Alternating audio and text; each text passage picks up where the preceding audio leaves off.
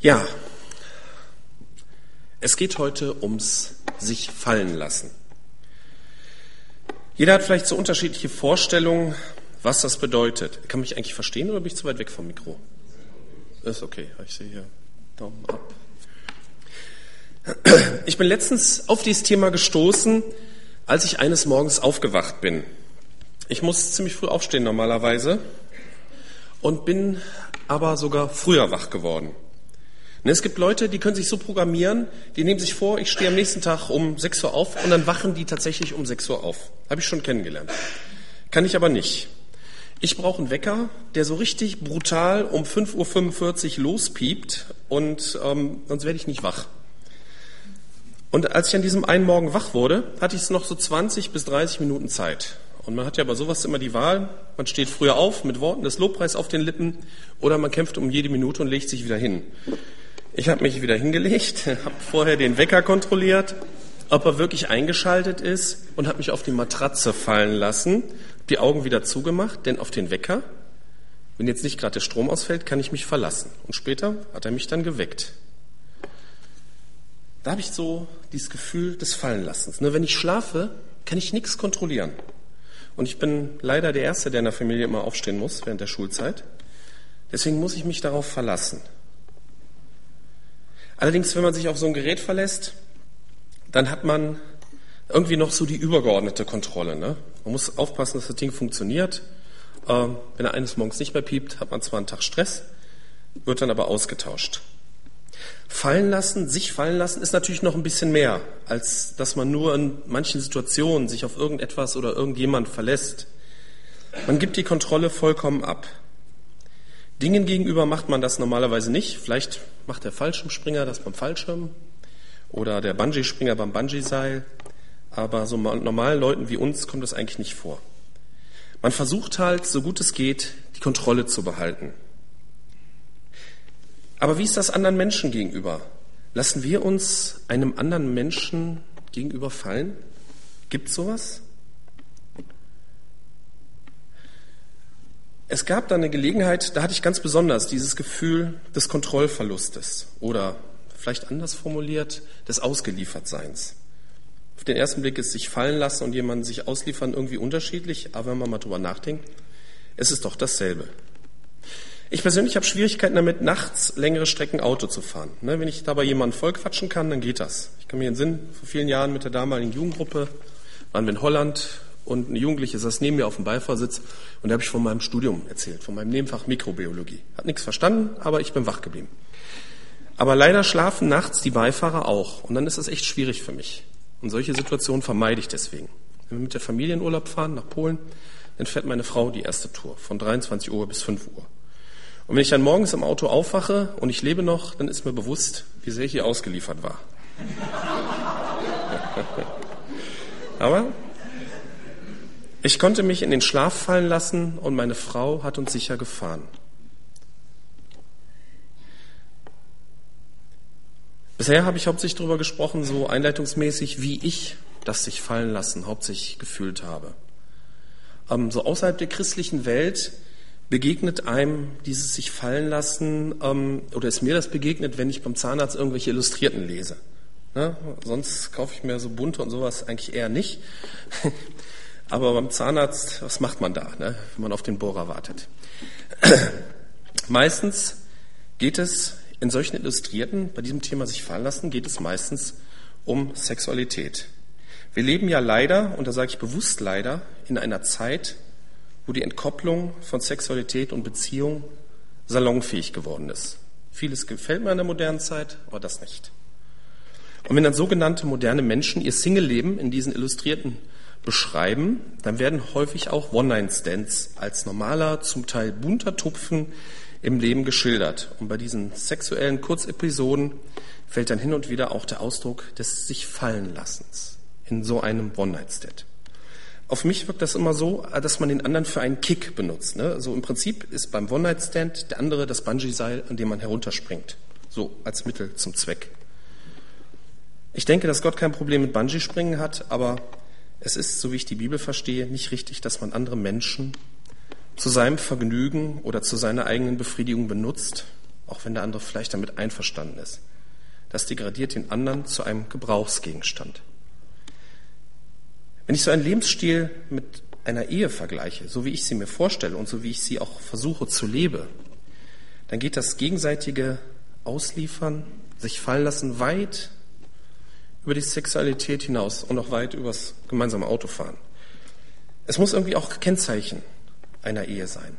Wenn einer versucht, in einer Ehe alles zu kontrollieren, dann ist das für eine Ehe nicht gut. Dann geht die Ehe irgendwann wahrscheinlich auch kaputt. Man muss dem anderen vertrauen können.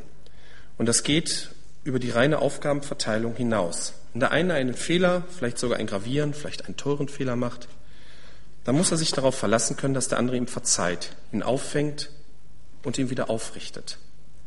So stelle ich mir richtiges sich fallen lassen vor. Wenn der eine in seinen Aufgaben im Beruf, zum Beispiel im Beruf versagt, tröstet der andere ihn, hilft ihm wieder auf. Leider ist es in manchen Ehen nicht so oder vielleicht sogar in vielen nicht so. Ne? Wenn einer der Fehler macht, dann schmiert der andere ihm das noch die nächsten 20 Jahre aufs Butterbrot. Und dann ist das mit dem sich fallen lassen, funktioniert das nicht mehr so richtig. Ich habe jetzt immer so eher im Sinne von der Mensch gesagt, weil ich nicht glaube, dass es in diesem Punkt zwischen Mann und Frau Unterschiede gibt. Aber auch jenseits der Ehe gibt es Situationen, wo man sich einem Menschen ausliefert wo man sich in seine Hände fallen lässt. Das können Freunde und Verwandte sein. Oder das kann auch so ein Fall sein, wie es in 1 Samuel 22, 1 bis 2 beschrieben ist. Das ist David passiert, als er auf der Flucht vor Saul war. Und David ging von dort weg und entkam in die Höhle Adullam. Und seine Brüder und das ganze Haus seines Vaters, als sie das hörten, kamen sie zu ihm dorthin hinab. Und es sammelten sich um ihn lauter Bedrängte und solche, die verschuldet waren und andere mit erbittertem Gemüt. Und er wurde hier Anführer und sie waren bei ihm etwa 400 Mann. Passt hier der Begriff sich fallen lassen? Warum schließt man sich überhaupt jemandem an, der auf der Flucht ist? Diese Bedrängten, die waren schon ganz unten. Sie sind durch Schulden und Verbitterung gefallen und niemand hat sie aufgefangen. Sie setzen das, was von ihrem Leben noch übrig ist, auf David. Sie hoffen, dass David sie auffängt und ihnen eine neue Perspektive gibt. Sie hatten Glück, dass es David war, ein Mann Gottes und kein Rattenfänger. Menschen brauchen jemanden, wo sie sich ein Stück weit fallen lassen können. Bei Kindern sind das natürlich normalerweise die Eltern. Bei Erwachsenen können das Freunde, Verwandte, Partner sein, die einen auffangen. Das, was ich vorhin so für die Ehe beschrieben habe, das gilt ja zum Teil auch für Freunde und Verwandte, die einen auffangen. Klar, viele denken, dass sie sich eigentlich gar nicht so recht fallen lassen müssen, da sie ja alles im Griff haben. Sie sind natürlich auch nicht verbittert, verschuldet und bedrängt. Ich glaube aber nicht, dass man immer alles im Griff haben kann. Solche Leute machen sich oft selber was vor und verdrängen zum Beispiel ihre Verbitterung. Ne? Wer gibt denn schon gerne zu, dass er verbittert ist? Mir macht das nicht aus, mir doch egal, das sind uns sicherlich bekannte Aussagen und alleine durch die Art, wie sie ausgesprochen werden, merkt man, dass sie nicht stimmen. Aber auch, wenn man sich darüber klar ist, dass man Menschen braucht, wo man sich ein Stück weit fallen lassen kann, sollte ein Bewusstsein, dass Menschen Fehler machen und dass man von Menschen enttäuscht werden kann. Ich habe mal so die Psalmen ein bisschen nach Besuch, äh, besucht, durchsucht wo der Psalmist gemerkt hat, dass er sich eben nicht auf Menschen verlassen kann, sondern ja, dass nur noch Gott der einzige ist, wo man sich fallen lassen kann. Ich lese mal ein paar Beispiele vor. Zum Beispiel Psalm 3, 2 bis 5. Herr, wie zahlreich sind meine Bedränger. Viele erheben sich gegen mich. Viele sagen von mir, es gibt keine Rettung für ihn bei Gott. Du aber, Herr, bist ein Schild um mich her, meine Ehre, der mein Haupt emporhebt. Mit meiner Stimme rufe ich zum Herrn und er antwortet mir von seinem heiligen Berg. Oder Psalm 17, Vers 6 und 9. Ich rufe dich an, denn du erhörst mich, Gott. Neige dein Ohr zu mir und höre meine Rede. Erweise wunderbar deine Gnade, du Retter derer, die sich bei dir bergen, vor den Empörern bei deiner Rechten. Bewahre mich wie den Augapfel, birg mich im Schatten deiner Flügel vor den Gottlosen, die mich zerstören, meinen Todfeinden, die mich umzingeln. Oder Psalm 54, 4 bis 6. Gott höre mein Gebet, nimm zu Ohren die Reden meines Mundes, denn Fremde sind gegen mich aufgestanden und gewalttätige trachten nach meinem Leben. Sie haben Gott nicht vor sich gestellt. Siehe, Gott ist mir ein Helfer, der Herr ist der, der meine Seele stützt. Es gibt da noch viel mehr Beispiele in dem Psalm, wo der Psalmist, meistens ist es David, merkt, dass Feinde über ihm sind und dass er sich in die Hände Gottes fallen lässt. David erlebt sogar noch Schlimmeres. Im Psalm 27, 9 und 10.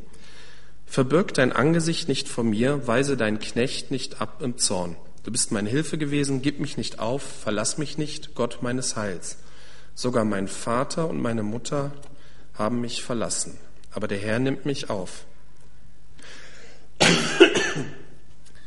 David hat also in diesem Zeitraum der Verfolgung zumindest eine Zeit erlebt, wo sogar seine Eltern sich von ihm abgewendet haben, von ihm distanziert haben. Also die Menschen, von denen man üblicherweise denkt, zu denen kann ich immer noch kommen, egal was für ein Mist ich gemacht habe. David hat sein ganzes Leben lang gelernt, auf Gott zu vertrauen. Das fing als Junge an. Der ist ja quasi als Grundschüler musste er schon die Schafe hüten und hat sich da mit Raubtieren äh, messen müssen. Das ging später weiter, wo er als Feldherr mit seiner Armee gegen den Feind ziehen musste und auch später auf der Flucht, wo er sich auf niemand verlassen konnte. Da hatte er nur Gott. Die Leute bei ihm haben ja von ihm Zuflucht, Hilfe und Führung erwartet. Aber an wen sollte er sich wenden? Und was ist, wenn etwas schief geht? In 1. Samuel 30, 3 bis 6 ist das beschrieben. David und seine Männer kamen zur Stadt, und siehe, sie war mit Feuer verbrannt, und ihre Frauen und Söhne und Töchter waren gefangen weggeführt. Da erhoben David und das Volk, das bei ihm war, ihre Stimme und weinten, bis sie nicht mehr weinen konnten. Und die beiden Frauen Davids waren gefangen weggeführt worden. Ahinoam, die Jesreeliterin, und Abigail, die Frau Nabals des Karmaliters. Und David war in großer Bedrängnis, denn das Volk sprach davon, ihn zu steinigen. Denn die Seele des ganzen Volkes war erbittert. Jeder war erbittert wegen seiner Söhne und wegen seiner Töchter. Aber David stärkte sich in dem Herrn, seinem Gott. Wenn alle von einem Hilfe und Leitung erwarten und es geht etwas schief, dann kann sich das Blatt ganz schnell wenden. Aber David stärkt sich bei Gott. Er gibt sich in Gottes Hände.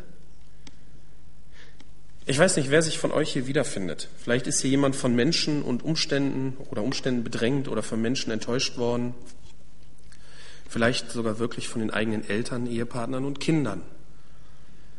Vielleicht warst du auch lange für andere Menschen da und als etwas schief ging, haben sie sich gegen dich gewendet und das Vergangene einfach ausgeblendet. Wie geht man damit um? Verbitterung? Ich lasse keinen Menschen mehr an mich ran? Verdrängung? Oh, war gar nicht so schlimm nie wieder von anderen Menschen abhängig sein? Kann man sich in die Hände Gottes fallen lassen? Ist das realistisch? Gehen wir mal ins Neue Testament. Schauen wir uns einmal Matthäus 4, 18 bis 22 an. Als Jesus am See von Galiläa entlang ging, sah er zwei Fischer, die, ihr Netz, die auf dem See ihr Netz auswarfen. Es waren Brüder, Simon, auch Petrus genannt, und Andreas. Jesus sagte zu ihnen, kommt, folgt mir nach, ich will euch zu Menschenfischern machen. Sofort ließen sie ihre Netze liegen und folgten ihm. Als er von dort weiterging, sah er wieder zwei Brüder, Jakobus, der Sohn des Zebedeus, und Johannes. Und sie waren mit ihrem Vater Zebedeus im Boot und brachten ihre Netze in Ordnung. Jesus forderte sie auf, mit ihm zu kommen. Und sofort ließen sie das Boot und ihren Vater stehen und folgten Jesus. Sie lassen alles stehen und liegen und folgen Jesus nach.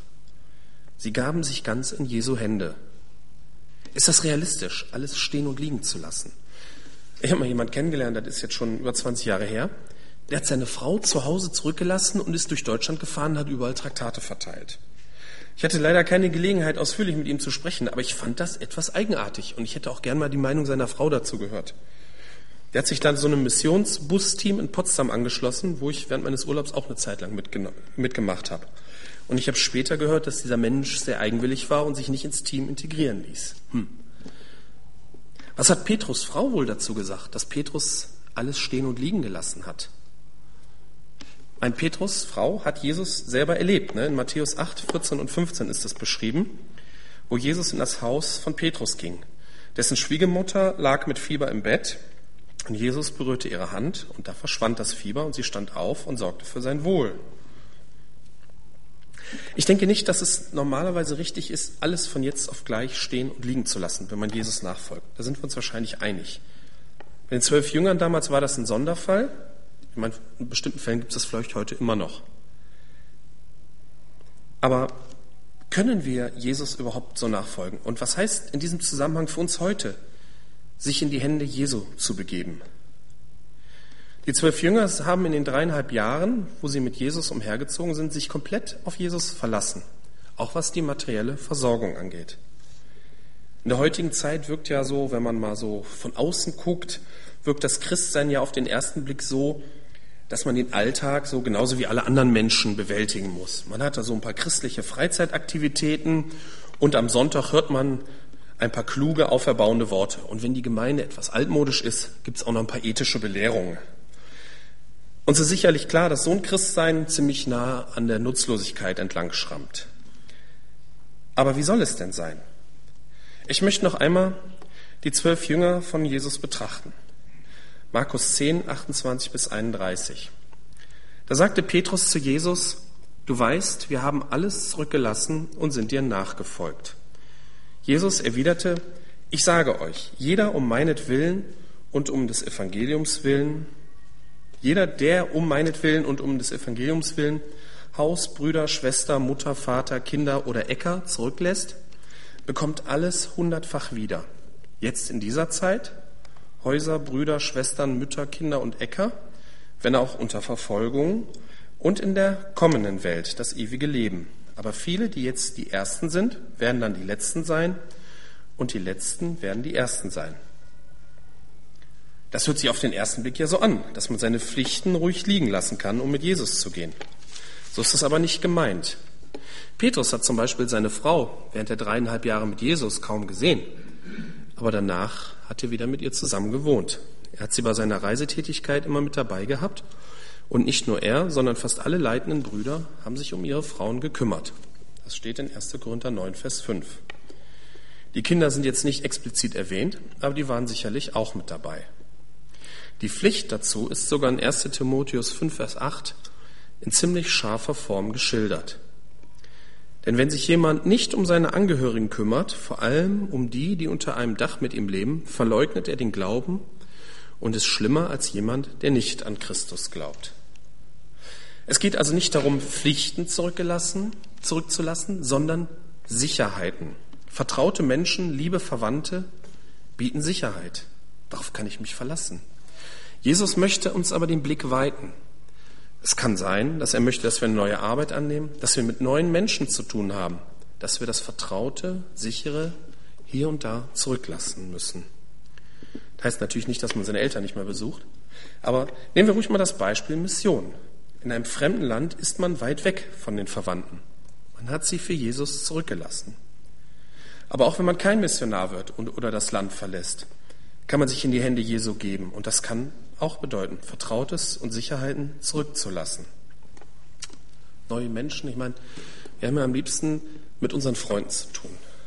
Aber durch Jesus können wir einen Blick auf neue Menschen bekommen. Menschen, die uns vielleicht erstmal so ein bisschen unheimlich sind, die uns seltsam vorkommen. Aber unser Herz, unser Blick kann weiter werden. Und dazu muss man sich Jesus Christus ausliefern.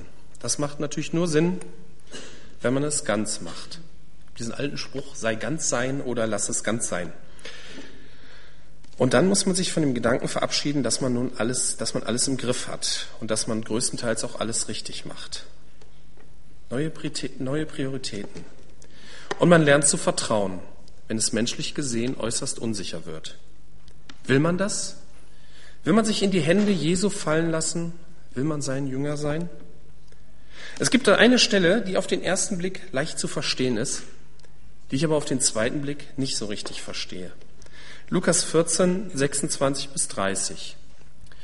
Wenn jemand zu mir kommen will, muss er alles andere zurückstellen. Vater, Mutter, Frau, Kinder, Brüder und Schwester, ja sogar sein eigenes Leben. Sonst kann er nicht mein Jünger sein.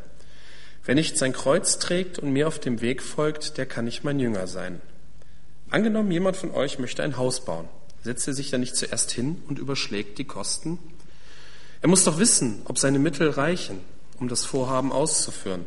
Sonst kann er, nachdem das Fundament gelegt hat, den Bau vielleicht nicht vollenden. Und alle, die das sehen, werden ihn verspotten und sagen, seht euch das an. Dieser Mensch hat angefangen zu bauen und war nicht imstande, es zu Ende zu führen. Auf den ersten Blick ist klar, wie das gemeint ist. Ich habe ja schon ein bisschen gesagt, was es bedeutet, Jesus Christus nachzufolgen. Und die Verse danach mit den Kosten überschlagen, sind ja auch irgendwie klar. Man soll sich das gut überlegen. Und da fangen aber meine Schwierigkeiten mit dem Text an.